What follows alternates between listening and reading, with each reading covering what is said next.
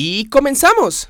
Bienvenidos, esto es Metropolítica, el análisis que nadie pidió.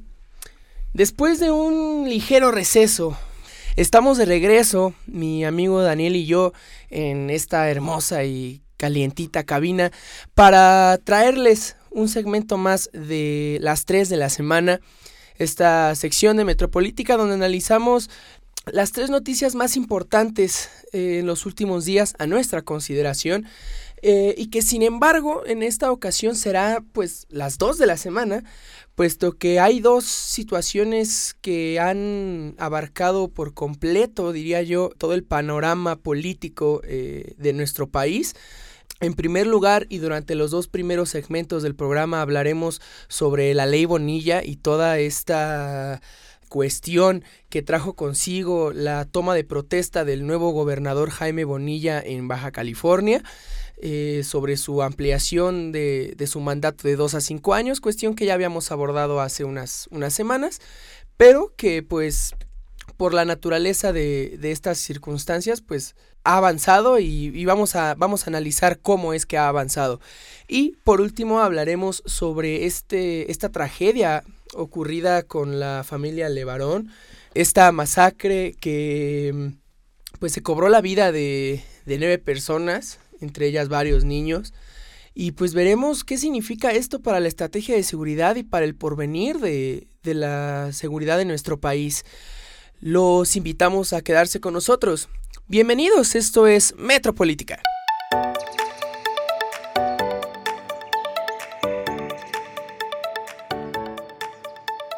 Bueno, vamos a comenzar eh, presentando de nuevo a mi amigo Daniel. ¿Cómo estás, Daniel? Bonito día. Hola, muchas gracias, Alan, por tenerme en de vuelta cabina. aquí, sí, ¿no? Mucho gusto. Pasamos mucho tiempo sin, sin vernos Sin aquí. hacer programas. Así es. Ya, ya lleva un rato. Pero esperamos retomar la, la, La continuidad. costumbre, ¿no? la- y Los buenos costumbre. valores. ¿no? Exacto. Que devienen de este ejercicio democrático. Así es que llamamos Metropolítica para todos ustedes. Eh, y bueno, Daniel, eh, comencemos hablando sobre. Hablando de ejercicios democráticos. Hablando de ejercicios democráticos y, yo creo que no, más que sobre ejercicios democráticos, sobre el detrimento de estos ejercicios democráticos, ¿no? Eh, como ya lo habíamos analizado hace un tiempo, se llevó a cabo la, la elección para gobernador en Baja California, resultando electo el candidato de Morena, Jaime Bonilla Valdés. Y fue un proceso que sí, fue democrático, fue limpio, Claro. eh, fue de todas las de la ley. eh, y se había estipulado, como lo dice la constitución de Baja California, pues que sería por un gobierno de dos años, esto Ajá. para sincronizar los calendarios electorales, ¿no? Exacto. Eh, me parece que es desde el 2014 que se hizo esta reforma a la constitución y pues posteriormente eh, de haber ganado Jaime Bonilla, pues impulsó a- o ha venido impulsando varias este, estrategias. Eh, estrategias para, para, para ampliar su mandato. Eh, Eh, parece una en concreto, ¿no? La reforma, ¿no? Sí, la reforma a la De la Constitución. Que, a ver, empezando por ahí. Yo creo que lo- la primera lectura que se puede hacer sobre esta reforma a la Constitución es, pues, ¿qué tipo de oposición existe en Baja California, no?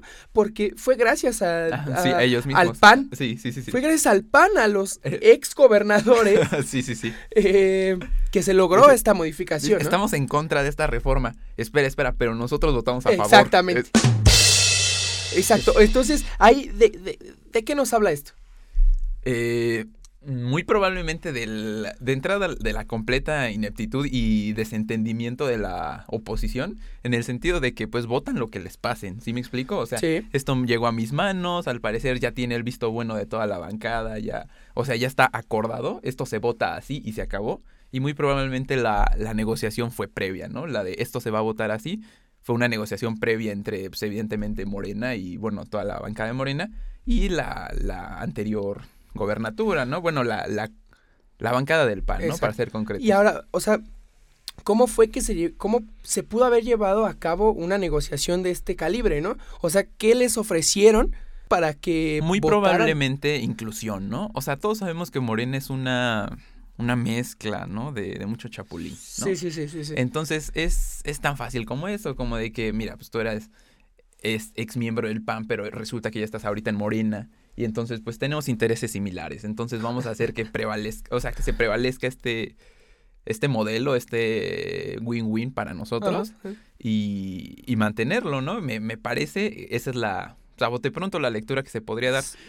Pero yo encuentro que existe, o sea, que la- las circunstancias se pueden abordar desde dos perspectivas totalmente dif- diferenciables. Una que es el conflicto de derecho que surge en, Sí. sen- eh, en tanto vamos a evaluar la legalidad de la reforma. Y la otra es en tanto la, los, con- los tintes políticos que va tomando la, la misma determinación, ¿no? Exacto. Yo creo que una es válida y la otra no. Y en este caso, la que no sería este, una justificación aplicable, o, o más bien la que sería el freno de la misma reforma, sería el- totalmente la jurídica, ¿no? La, la causa Ajá, claro, jurídica. sí, sí, sí. No porque la reforma a la Constitución sea ilegal o ilegítima, sino porque no debió haber sido aplicada. ¿Sí me explico? O sea, es, es lo que decimos de leyes a modo, ¿no? Sí. Pero mira, si ya pasó en... con el... ah, con este Velasco, ¿de qué, de qué estado era? de Chiapas. De Chiapas. Si ya pasó ahí, Sí, yo, sí, sí. o sea, se les hizo fácil reproducir el modelo, ¿no? Y aquí el único común denominador, pues, ¿quién es? Pues Morena, ¿no? Morena y los intereses que persigue Morena, que yo creo que no son intereses de partido, sino que son intereses del presidente.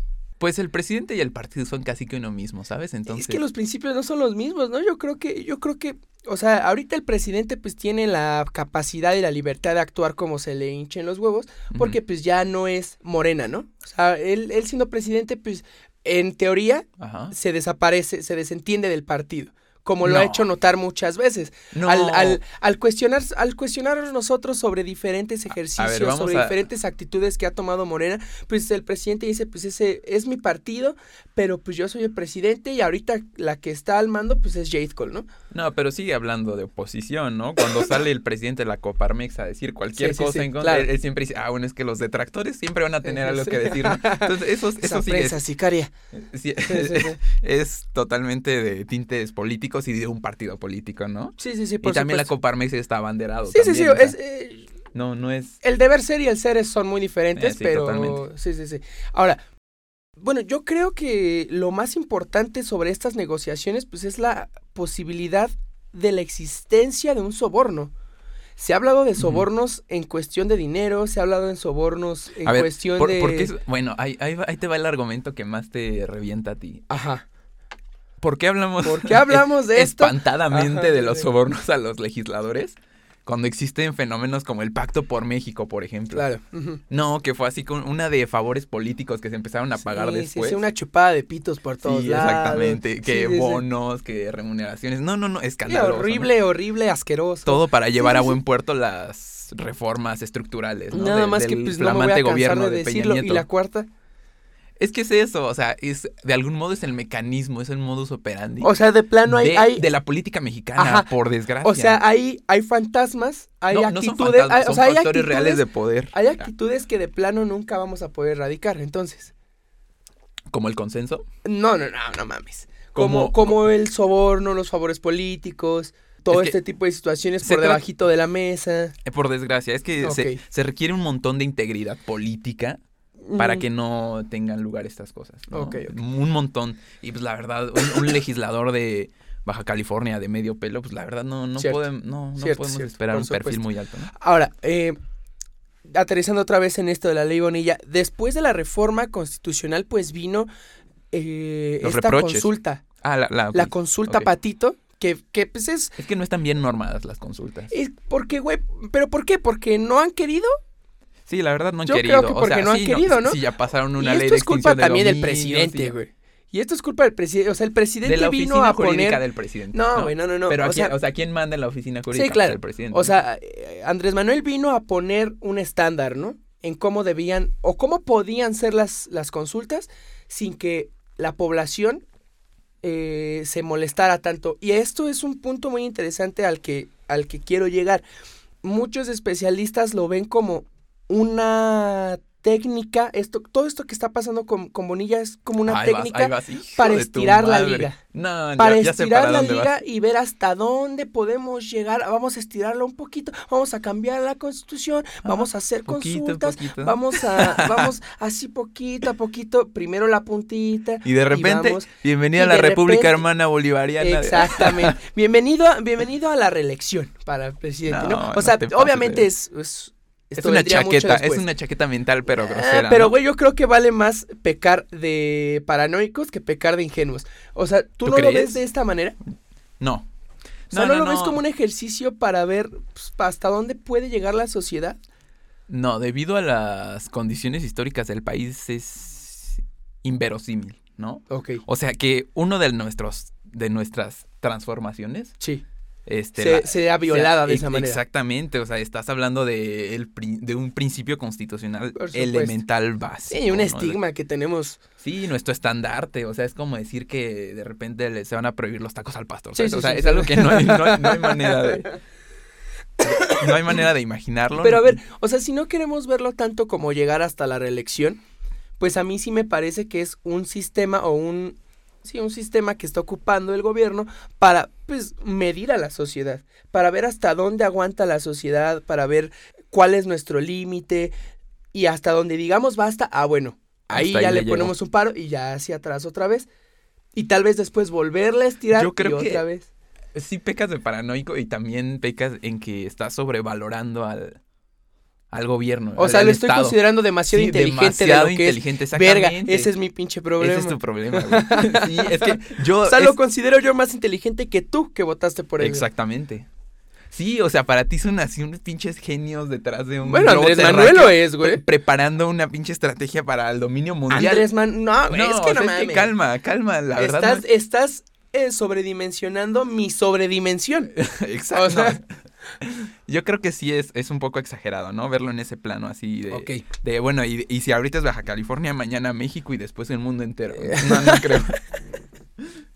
Bueno, no, pero lo que de lo que sí estamos seguros y que apoya mi teoría es que la ley Bonilla ya tiene el ah, visto bueno Del presidente. del gobierno federal. En Sí. primer lugar, Sí, sí, porque, pues, ¿qué hacía ya llegar, ya entrando en este asunto de Olguita Sánchez Cordero, a quien mandamos un caluroso saludo allá hasta la Secretaría de Gobernación?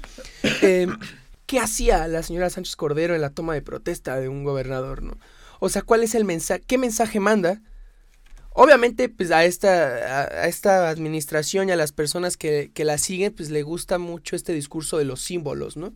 Eh, que por ejemplo, cuando fue lo de Ayotzinapa de ponerse una playerita, eso es un símbolo y ese tipo de sí, cosas, pues el hecho de que vaya un miembro del gabinete y yo creo que la persona más importante dentro del gabinete de Andrés que, que no se ha puesto en esa altura, la verdad, pero no, no, no, exactamente. hemos nos ha quedado he tenido mucho muchas sombras. Ajá. Pero pues es, el es la representante de la Secretaría de Gobernación. Eh, más bien nos malacostumbró Chong, ¿sabes? O sea, yo creo que Chong sí fue tan, tan... este, ¿Protagónico? protagónico. Ay, sí, güey, súper. Él era la cabeza del gobierno federal, entonces... En creo- sí, sí, cierto. es Entonces yo creo que nos ma- malacostumbró y ahora vemos pues chiquita, ¿no? Olga, Olga Ah, yo Sánchez. creo, pero yo creo que lo que en lo que nos ha quedado mal no es en cuanto a su protagonismo, sino en cuanto al nivel de sus participaciones. ¿no? También, O sea, sí, puede sí, sí. tener una participación en un año, pero esa participación debe de ser Puntual. puntual y precisa e importantísima. Y ahora vuelvo al punto. ¿Qué significó la asistencia de Olga Sánchez Cordero a la toma de protesta de Jaime Bonilla? No, pues sí, el respaldo, ¿no? O sea, es, es evidente, es, es claro el mensaje, pero también es muy predecible, ¿no? O sea, si nos referimos justamente, como tú dices, que el presidente debe estar divorciado de su partido, ¿no? Es la teoría. Sabemos que no pasa, no es No, cosa de no, ahorita, o sea, todos los presidentes eran priistas, pero Sí, sí, también Calderón fue panista hasta el cansancio, entonces, Sí, es el ¿A dónde apoyo al partido. exactamente, sí. Y ya, y no van a perder una, una gobernatura nada más por desacuerdo, ¿no? Por, por falta de coordinación, o sea, Pero pues precisamente, o sea, cuando se le cuestionó al presidente sobre esta ley Bonilla y sobre la actuación A del ver. nuevo gobernador, pues es que se la pones bien fácil, ¿no? ¿por qué? Pues el presidente no puede intervenir en esos asuntos. O sea, también, bro. Pero interviene, Pero interviene pero si la toma de ver, protesta si e te interviene en un chingo de cosas si más. te invitan, pues, nadie te prohíbe que vayas. ¿Sí me explico? Es, es de esos mensajes así ocultos de la, de la política, ¿no? Que, que puedes hacer, o sea, no estás obligado a hacerlo, pero si lo haces, pues ya signifi- significa mucho, ¿no? Y entonces, si te piden una, una opinión en concreto, o sea, que desnudes tu, tu participación en, en la circunstancia, pues te puedes eludir, ¿no? Puedes eludir la pregunta y no contestarla. Desde luego diciendo que, Que le encanta. la autonomía de los estados y la Sí, soberanía. la- la de los Sí, poderes. la federación, cómo voy a violar el pacto federal de esa manera. Que sí. también cuando, cuando quiere lo hace y cuando quiere, cuando no quiere, pues no. también, ¿no? también, también. Ahora, ahora hablando sobre Olguita Sánchez Cordero otra vez, estas grabaciones que se filtraron en la toma de protesta, pues diciendo la señora, pues esta ley es, es, es vigente y es legal porque está en la constitución y que me chupen un huevo, ¿no? Y, y este, el gobernador diciendo, pues es todo lo que necesitamos. O sea, como en tonito de burla, en tonito de felicidad, como de, pues sí, ya nos los chingamos a todos porque ya es ley vigente. O sea, ¿qué mensaje manda también esto?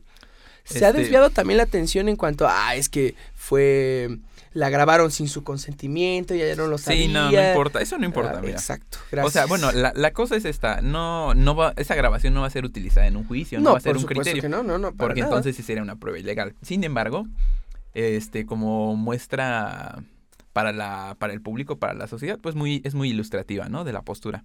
Ahora, valdría la pena recuperar esta discusión de positivistas y naturalistas en el sentido de que realmente lo que dice la norma es lo correcto, lo que debe de Claro. ser. O sea, muchas veces existen antinomias, ¿no? Y cuando existen contradicciones entre las normas, pues las dos deben de tener razón, ¿no? Entonces, si no, ¿qué pasa aquí? Ya implota, implota el mundo, Exacto. no, no tiene manera de continuar.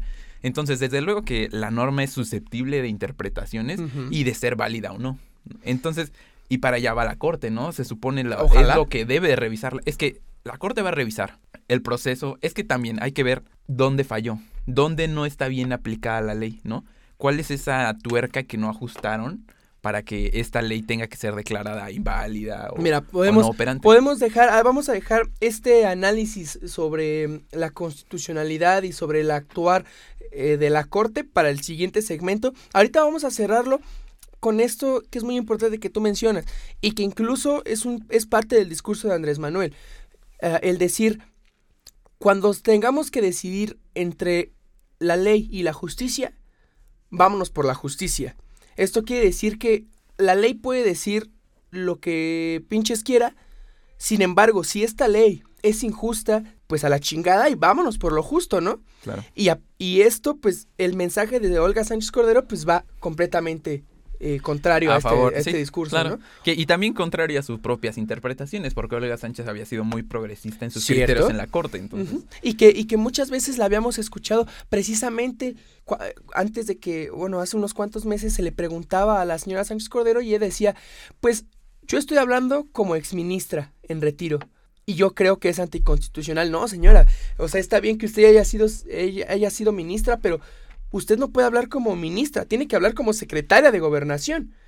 Y ahora, dijo que primero era anticonstitucional y ahora dice, ya es legal, ya es ley, ya es vigente, ya chinguen a su madre. Entonces, como que muchas contradicciones, ¿no? En el discurso de Olga Sánchez Cordero. Evidentemente habrá que revisar qué fue lo que cambió en los intereses, porque muy probablemente eso persiga una, una suerte de agenda personal, ¿no? Entonces hay que, hay que Ah, checarla, Olga- ¿no? Sánchez Cordero 2024. No creo, no creo, ¿eh? No, no, no, le queda muy grande la Ojalá, sí. Te quedó grande la yegua. Eh, entonces vamos a una pausa, a la primera pausa, Daniel, y vamos a regresar a debatir sobre el actuar de la Suprema Corte, qué es lo que tiene que hacer o cómo se debe de pronunciar, eh, cómo es, cómo debe de actuar ahora en ya me parece que hay siete acciones de inconstitucionalidad por esta ley Bonilla y pues vamos a ver qué nos depara en el aspecto jurisdiccional, ¿no? Venga. Muy bien, regresamos.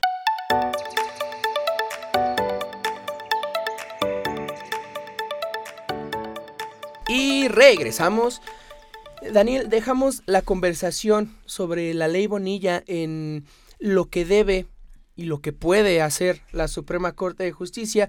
Eh, hubo una acción de constitucionalidad promovida por el INE Así es. que ya fue Desechada. desechada, declarada. Eh, desechada por su notoria eh, improcedencia. Exactamente. Lo que Eh, significa dos cosas, ¿no? Vamos a ponerlo ahí. Que está hecho con las nalgas. O sea, que hicieron sí. una, una, una acción de inconstitucionalidad propia de un... Este, Propia de un pasante de derecho. Estudiante de Derecho de primer, de primer trimestre. O que... Saludos, conozco varios. Sí, ah, Conozco varios que harían ese tipo. Sí. Eh, Saludos, Alejandro. Romo. Ah, no, No, no, no, no, no. Este, muy importantes juristas, ¿no? Los que salen a, a colación en esta mesa. Sí, sí, sí, sí. Este, Para pero- tener todo el anuario. sí, Y ahí tachar y poner los que sí, los que no. Sí, sí, sí. Bueno, y, Lo- es- lo- una, una posibilidad es que la hayan hecho con las nalgas. ah, y la otra es que la corte ya tenga una postura política bien clara determinada, y ¿no? que de ahí no se va a mover, ¿no? Exacto. Eh, a pesar de que se desecha esta acción de incons- inconstitucionalidad, quedan otras siete eh, Así en pie. Entonces, tú cuéntanos, Daniel, tú eres eh, pues, especialista en El estos experto. temas. me siento ¿Cómo, halagado. cómo debe ser o cómo va a ser el actuar de la Suprema Corte? En primera, danos una pequeña eh, semblanza Ajá. de qué es una acción de inconstitucionalidad. Híjole, me la pones muy interesante porque puedo durar años Sí, lo sé, lo sé, lo sé. Es, que, Es como mira, si a Romo le preguntara sobre... derecho penal. ¿Qué significa para ti el poder punitivo Sí. del Estado? Nada del más que él ahorita No, ya- sacaría su código. Sí, no. Saludos. Sí, sí, sí. Este, a ver, la Constitución debe ser, debe, el artículo 133 la, la establece como norma suprema, ¿no? En toda la federación. Exacto. Por lo tanto, tiene que cuidarse y prevalecerse el orden constitucional. Eso se logra a través de tres mecanismos, por lo menos existen, que es la acción de inconstitucionalidad, la controversia constitucional y el juicio de amparo. Cada Perfecto. tres funciona en tres diferentes ámbitos y, de- y, y cambia eh, dependiendo de qué acto se ataque y, qué, y quién lo pueda promover, ¿no? En el caso de las acciones de constitucionalidad, Hay que dejarlo claro. Estas, estas, estos tres movimientos son Es- por actos de autoridad. claro, claro, claro, Exacto. sí, sí, sí, Sí, o sí, sea, sí. son los actos de autoridad que vayan en contra de la, Exacto. de la Si Constitución. ningún particular puede sí, no, no, no puedo inter- llegar hasta ese punto de violar la Constitución. No, porque lo sancionarían las normas locales. ¿no? O las normas federales, ¿no? Exacto. Sí, sí, porque sí. las leyes se destinan a los gobernados y la Constitución a las autoridades, Perfecto. ¿no? Sí. Entonces, como se sujetan las autoridades a la Constitución, pues tienen que cumplir con un estándar de constitucionalidad. En caso de que no se cumplan, pues bueno, tú podrás acudir a juicio de amparo si eres un particular, ¿no? Perfecto. Pero si eres una autoridad, como por ejemplo el Congreso de, un- de otro estado, de Baja California, este, podrás decir que tu propio Congreso no, no expidió bien una norma o que lo hizo en violatorio de ciertos artículos, ciertas leyes, y por lo tanto se viola la legalidad de esa norma y por lo tanto la de la Constitución, ¿no? Es básicamente de lo que se trata. La acción de constitucionalidad es la probablemente el, el- el juicio más, más político, ¿no? Porque lo que está en controversia son dos autoridades, ¿no? La- el, el poder decir de dos autoridades. Entonces, el- el- la Suprema Corte, como Tribunal Supremo de la. Federación, tendrá que dirimir cuál de los dos, a cuál de los dos as- a- asiste la razón. Perfecto. Tomando en consideraciones los principios básicos del derecho, que es como de que no se puede estudiar lo que no ha sido alegado.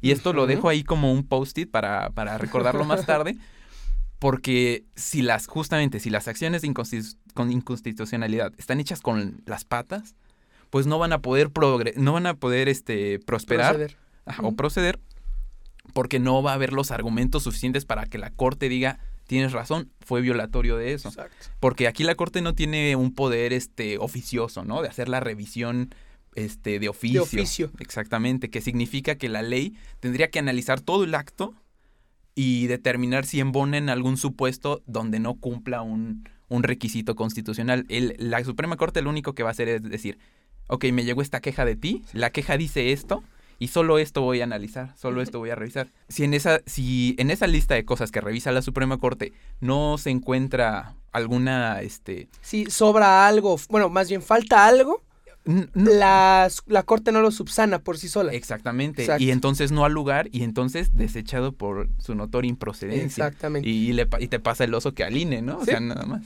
Eh, que es una posibilidad, como dijimos. O sea, porque no conocemos eh, la acción de, de inconstitucionalidad que haya mandado el Ah, Instituto no, Nacional mm, Electoral. Exactamente. Entonces, sí puede existir esta posibilidad de que el INE haya actuado de manera ineficaz. O ser. insuficiente. Y también existe la posibilidad de que la corte pues ya tenga, como dices, un, Un- una, una- línea marcada. Claro.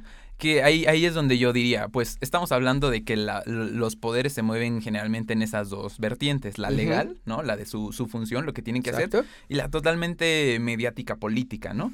Y si algo se ha visto en esta corte es que es se ciñe bastante al, al punto de neutralidad. O sea, si, si algo ha llevado bien el, el ministro ¿Saldívar? presidente, tipazo, Ah, dos, tres, ¿eh? yo ya, yo creo que ha ya, tenido... ya ha sido balanceando. ya ha tenido medio tropiezos, medio... interesantes. notorios. Ahorita los comentamos, Sí, sí, pero sí. yo creo que este se ha mantenido muy este este, indiferente, no, no es indiferente, o sea, se ha mantenido imparcial, ¿sí me explico? O sea, ha tenido esta característica de juez constitucional de que no se ha decantado por una posición política, ¿sí me explico? O sea, mantiene mucho la imparcialidad del Poder Judicial, su autonomía y, por lo menos a nivel este mediático, así lo parece. Parece, ajá, exacto. Así lo parece.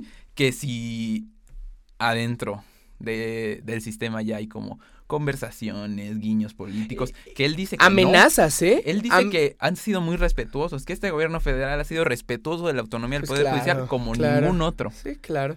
A ver, Pero a mí me a ver, parece... ¿qué me estás, qué me chingados me estás diciendo? Güey, es ese que no mames. O Es sea, que, a ver, ahí te va. Está el caso de Medina Mora, ¿quién ¿eh? Lo, ¿Quién lo puso? Es que, a ver, güey, ya me vas a decir que pinche Medina Mora era una palomita no, blanca no, no, y que, le congelaran las cuentas no, no, no, es una dicotomía, no, no, no, no, no, es una falsa disyuntiva. No, no, no, Ahí no te es va. eso. Ajá. El ministro Arturo Saldívar ha sido por lo menos congruente en el sentido En su que- discurso siempre ha sido congruente y lo ves porque él siempre dice, si no me creen, no me crean a mí, Ahí crean están. a mis resoluciones. Exactamente, Exacto. y ahí Sí, están, sí, y la neta sí, lo, sí, sí, por supuesto. Entonces, Su carácter progresista nadie se lo quita. no, es que no solo progresista, sino también, o sea, yo no mm, me echaría las manos al fuego de impoluto, pero pues por lo menos hasta la fecha no hay, este, no hay No hay una, prueba clara de de- corrupción o de Sí, no, no, no. corrompimiento, ¿no?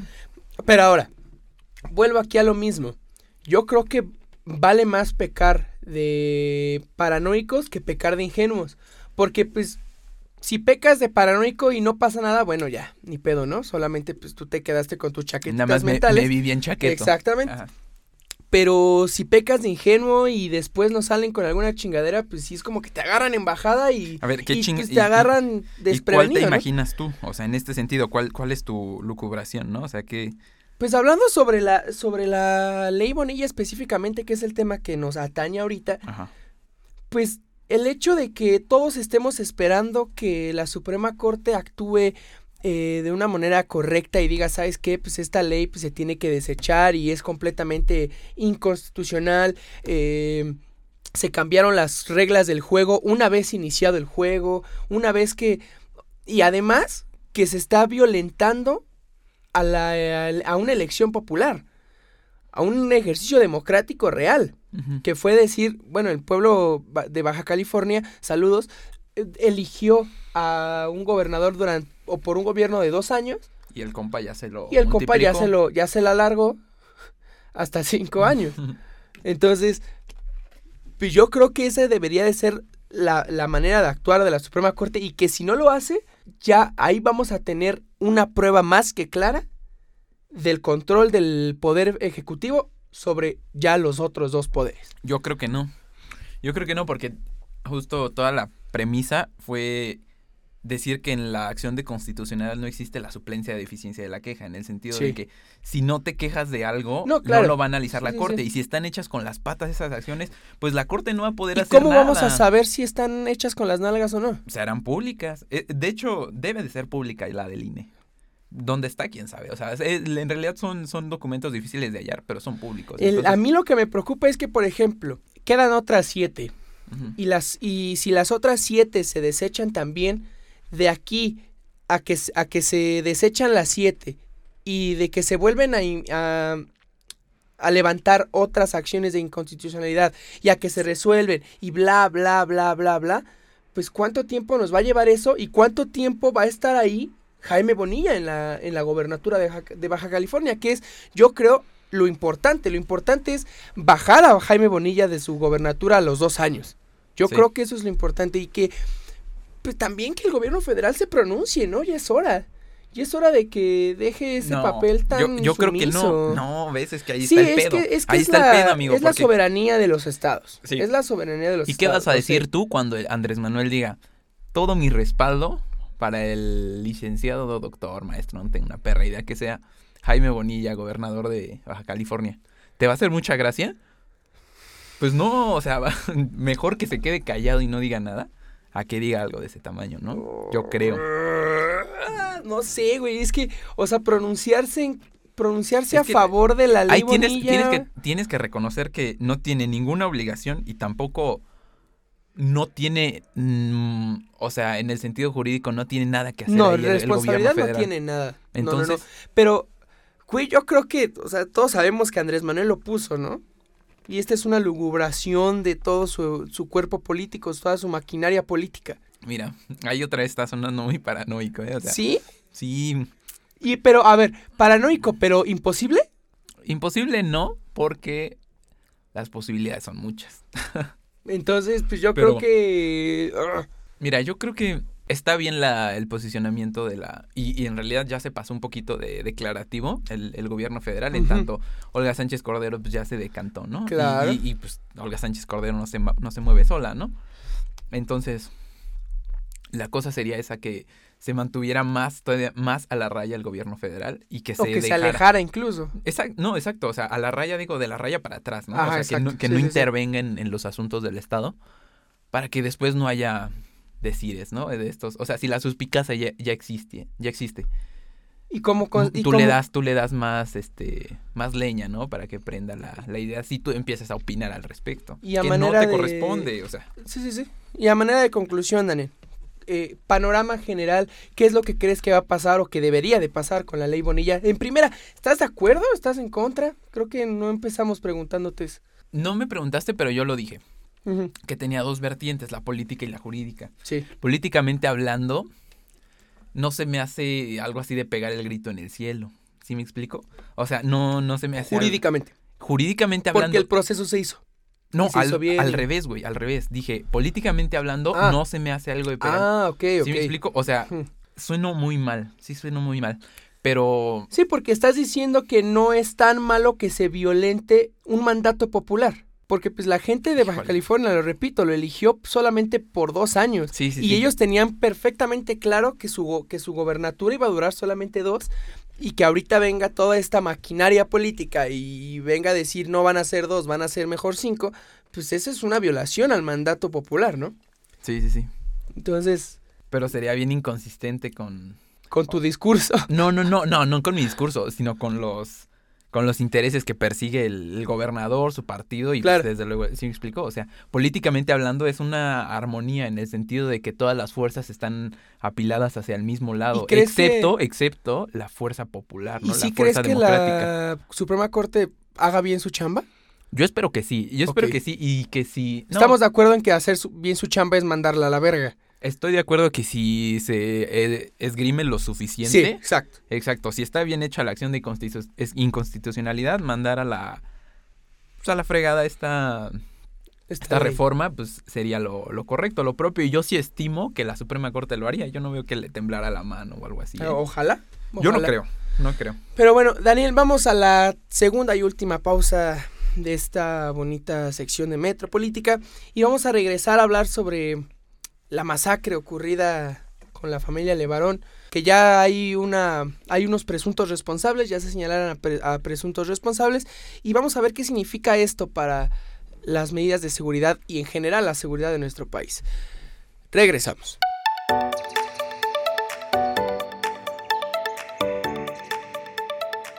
Y regresamos.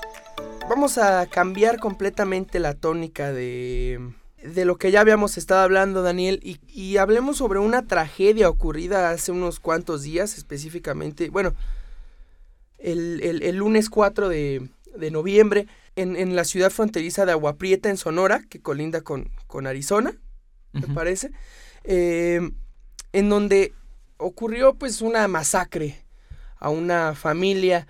eh, en donde pues a primeras luces parecía pues un ataque directo, un ataque frontal, un ataque completamente dirigido hacia esta, hacia esta familia, donde pues perdieron la vida nueve personas, entre ellas seis niños y tres mujeres.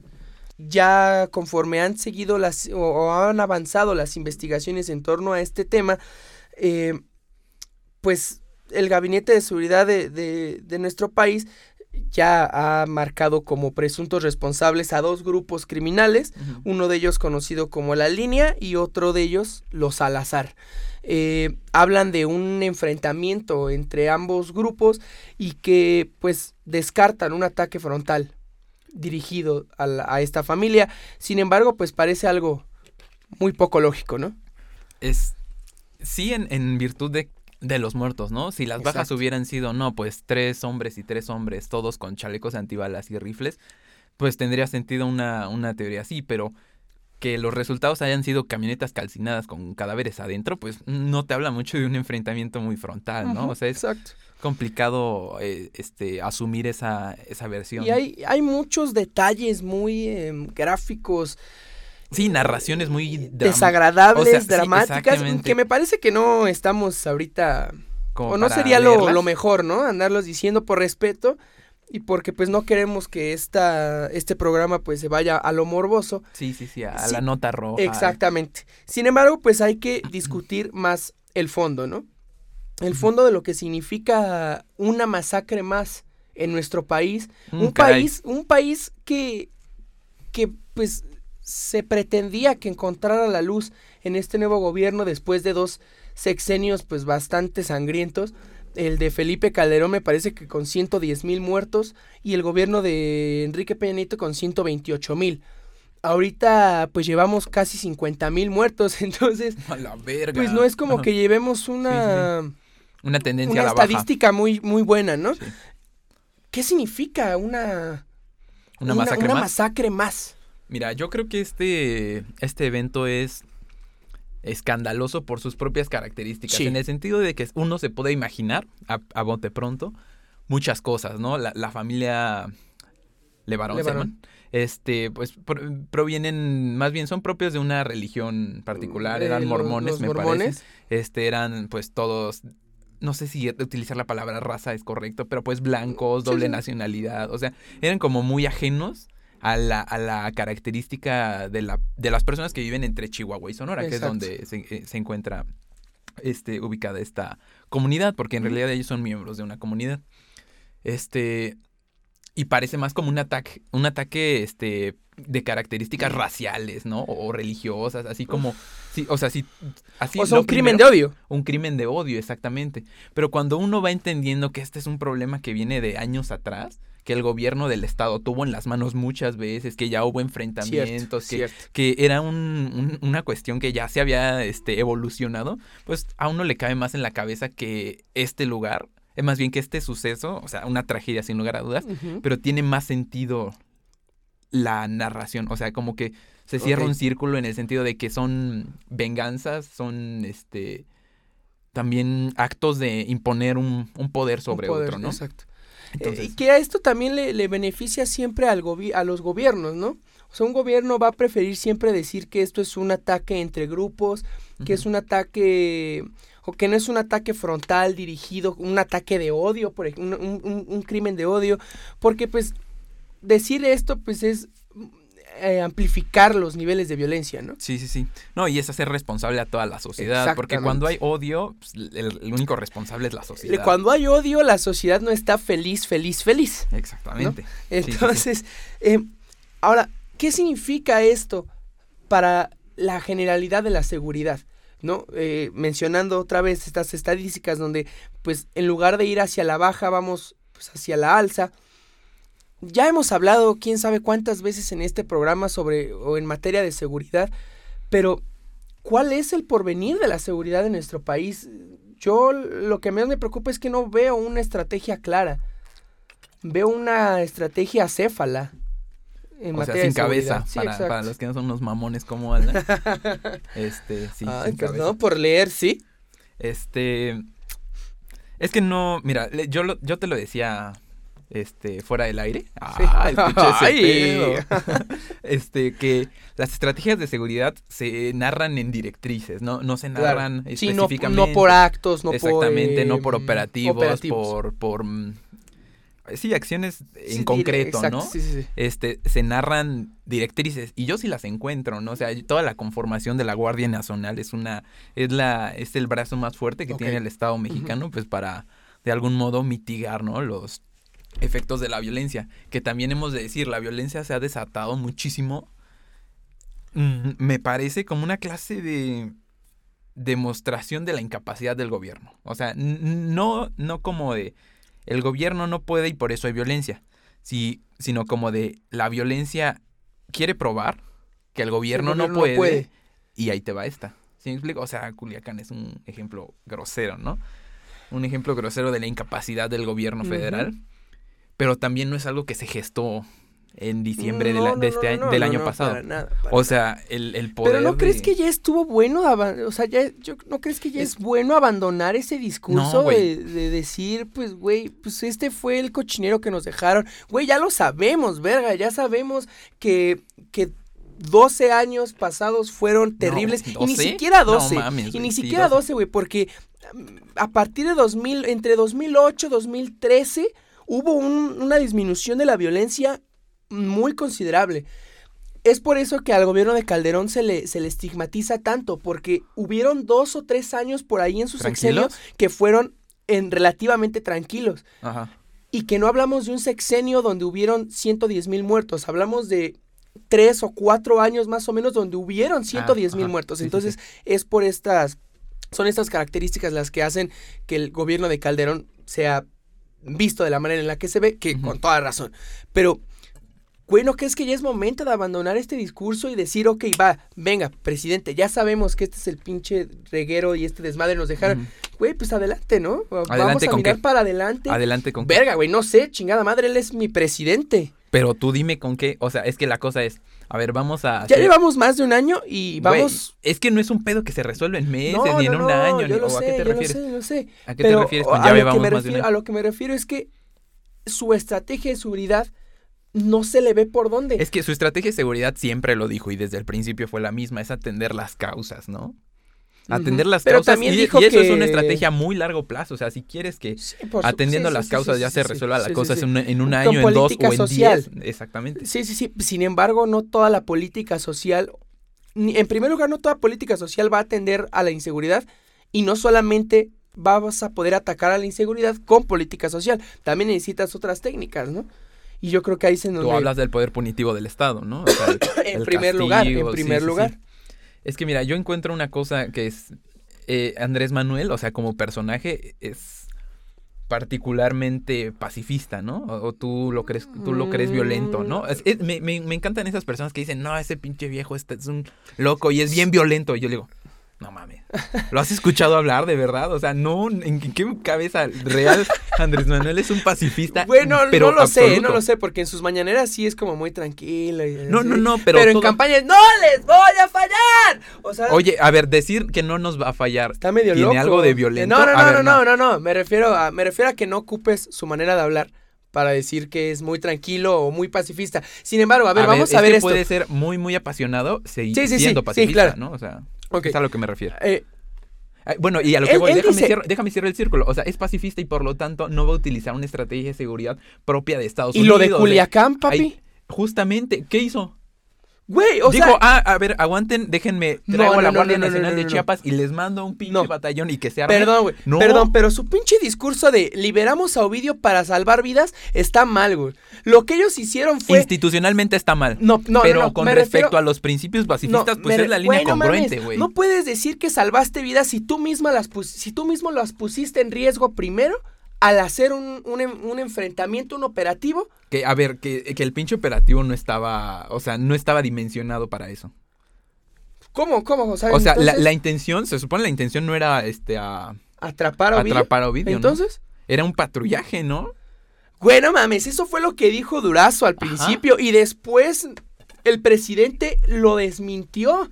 Y fue cuando, mu- cuando varios, bueno, dos periodistas en particular lo, lo cuestionó y le dijeron, presidente, po- con todo respeto, díganos quién le mintió al secretario Durazo y le dio esa eso. información incorrecta para que nos mintiera. Entonces, ah, solamente hablando en esta cuestión que dices, ¿no? Paci- él se dice pacifista o el gobierno se dice pacifista, sin embargo, fue el primero en iniciar un operativo donde iba a poner a vidas en riesgo A y ver, después como le ¿Te salió parece, mal, ¿Te parece que fue un garrotazo al avispero? exactamente. ¿Sí? Ah, qué cabrón. Me parece exactamente la misma estra- estrategia de Calderón. Y, y, ahorita que hab- hablando de seguridad, pues como que mencionan mucho esto de, no, güey, es que eh, tú querías que se pusiera la mano dura y que la chingada y que querías que hubieran muertos. Pinche neo- y neofascista. pinche neofascista. Es que sí, la neta, sí. Esos que quieren ver muertos. Sí, sí, sí. Pero, güey, pues Andrés Manuel está siguiendo las mismas. Y, y, y, güey, el decir, el decir que lo que pasó en Culiacán estuvo mal no quiere decir que Mira, no queramos estás- mano dura, sino mano inteligente, ¿no? Claro. Mano con estrategia, Sí. mano con inteligencia de Estado. Ajá, y eso sí, es lo que no se ve. Por ejemplo, ahorita, ahorita que dijiste eso, eh, mm, recuerdo que hubo un operativo en Tepito, ¿no? Y que Ah, capturaron a un montón. que se les Uno- perdió la droga. El, el pedo fue este. Déjame. Pinche- carpetas de investigación hechas hacia lo mamón, Sí, amigo. sí, Ese es el problema que. También la el procurador de justicia de la Ciudad de México es un chiste, güey. Desde Pues, el sí, pasado al que le aventaron la brillantina, que renunció. O sea, vamos, tenemos una mala tendencia ahí en la Procuración de Justicia aquí en la capital. Saludos, Claudia Sheinbaum, chingas a tu madre otra vez. Siempre es buen momento para mandarle a chingar a su madre. Pues mira, serán tus gustos propios, ¿eh? O sea, tus fetiches son, son tuyos. Este, ¿Cómo, ¿Cómo ves en general entonces la estrategia de seguridad, el porvenir de la seguridad de nuestro país? La, la verdad sí es, Tenemos, o sea, es, es tenemos dos casos incertidumbre muy absoluta. importantes. Tenemos muy dos casos ya muy importantes que son el de el, el Culiacanazo, que ya se le llama, y ahora esta masacre de la familia Levarón. ¿Cuál es el porvenir de la seguridad de México? ¿Qué se necesita? ¿Qué hace falta? Creo que es la tercera o cuarta vez que, que pongo esta pregunta o que ponemos esta pregunta en la mesa. ¿Qué Eh, hace falta? Pues yo te la regreso, ¿no? Te la bateo. ¿Qué quieres? ¿Que intervenga Estados Unidos? O platícame, ¿cuál es, cuál es tu, no, tu plan? no, O no, sea, no, no, no. Que, que- que Trump nos diga, si no pueden, yo les ayudo y nosotros, ay, gracias. Entonces pásale. ¿Viste eso? Está cabrón. No sé si viste una caricatura muy, muy- a mí me gustó mucho, donde, donde se ve a Trump eh, como tratando de brincarse el muro, diciendo, yo les ayudo. Y de nuestro lado, del lado de México, hay armas tiradas y todas con una etiqueta de Made in USA, ¿no? Sí, porque O la sea, eso masacre. está se- muy... es que, o Exacto, sea, que la ya masacre se... se... realizó con armas americanas. Exacto, o la sea, masacre de los Levarón. sí, exactamente. Sí. No, y también lo- el- lo- lo- los cárteles mexicanos Cualquiera, tienen ¿no? armamento mexicano. todo- de hecho, la, las armas de México, o sea, del gobierno, del, de la policía militar, Ah, son de Estados. Ajá, son gringas. O sea, Ah, la- compramos, compramos legal e ilegalmente Exactamente. Sí, somos el mercado, yo creo que más, más jugoso de materia de armas de Estados Unidos, por lo menos en armas automáticas, semiautomáticas. Sí, a lo sí, mejor sí. de misiles en- saben más en Siria, en, en Irak serán mejores clientes. Pero por lo menos en, en armas manuales, sí, sin lugar a dudas, somos un muy buen consumidor. Y claro que a Estados Unidos le conviene, Ah, ¿no? por Y- y, que supuesto, tengamos una sí, política sí, sí, sí. calderonista de vamos a hacer el plan Mérida y nos vamos a traer Ah, no. pinches arsenales para ver en manos de quién caen y a ver a quién le toca la No, bala. no. Pues, ¿Sí me explico? Es- Sí, sí, se- se- el- por eso yo veo congruente que no Ah. haya este, esta tendencia a armar, a rearmar al ejército. Sí, me por explico? supuesto, sí, es que es lo que ya no queremos, ¿no? Lo que no, lo que nadie quiere, o al menos Y ahora- las personas con un poquito de, de, de, de, maquinaria en la cabeza, pues, pues no queremos otra, otra guerra, no queremos militarización, no queremos armamentismo. O sea, si México se quiere ver como un estado firme y, e importante, lo que debe de hacer es poner la misma condición que puso Estados Unidos a la frontera sur de México. Ahí no pasan inmigrantes, ok, no pasan, pero pues ya no pases tus malditas armas, porque la verdad sí nos tienen un problema gravísimo, que si ellos son consumidores de droga y, y les parece un, un negocio muy rentable, pues será su asunto si la reciben, ¿no?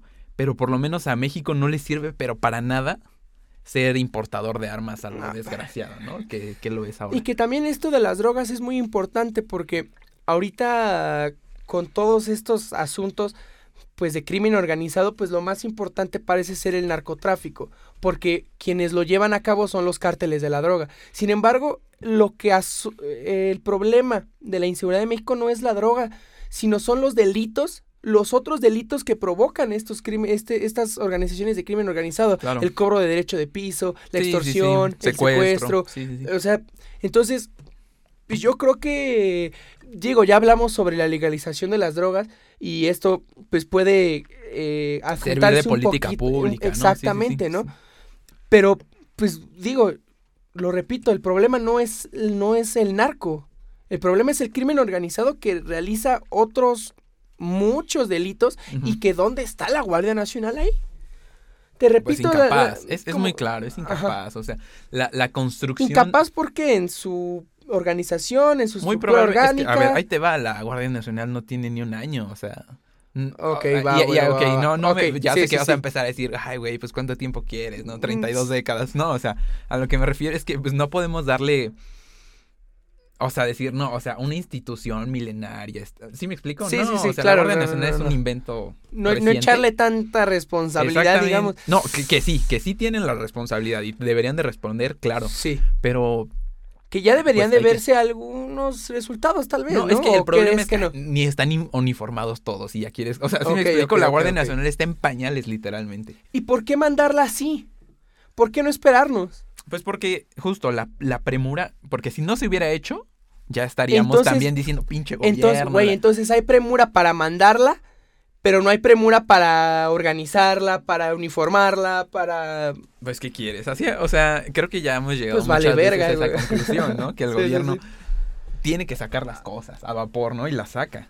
Sí. Y, y el, y el asunto es que pues muchas veces la mayoría de ellas resultan infructíferas, ¿no? Pues bueno, Daniel, vamos a, a dejar hasta aquí este episodio de Metropolítica.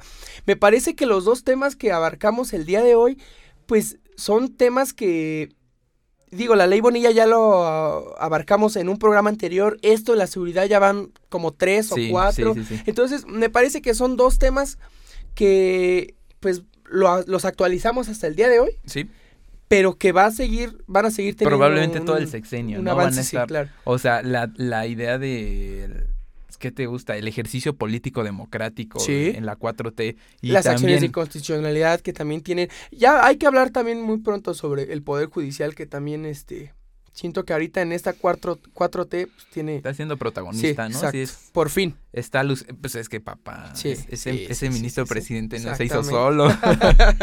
Saludos a Arturo Saldívar. Eh, Daniel, muchas gracias por acompañarme qué el día de hoy y muchas gracias a ustedes. Eh, perdónennos por las por este tiempo tan largo de, ¿De transmisión? de no no no por este periodo tan largo de pausa. ah, güey, sí. de man. pausa. Eh, sin embargo, pues repetimos, esperamos ya estar de vuelta con la regularidad de siempre. Eh, muchas gracias por escucharnos. Nos seguiremos escuchando. Esto fue Metropolítica. Hasta la próxima. Bye.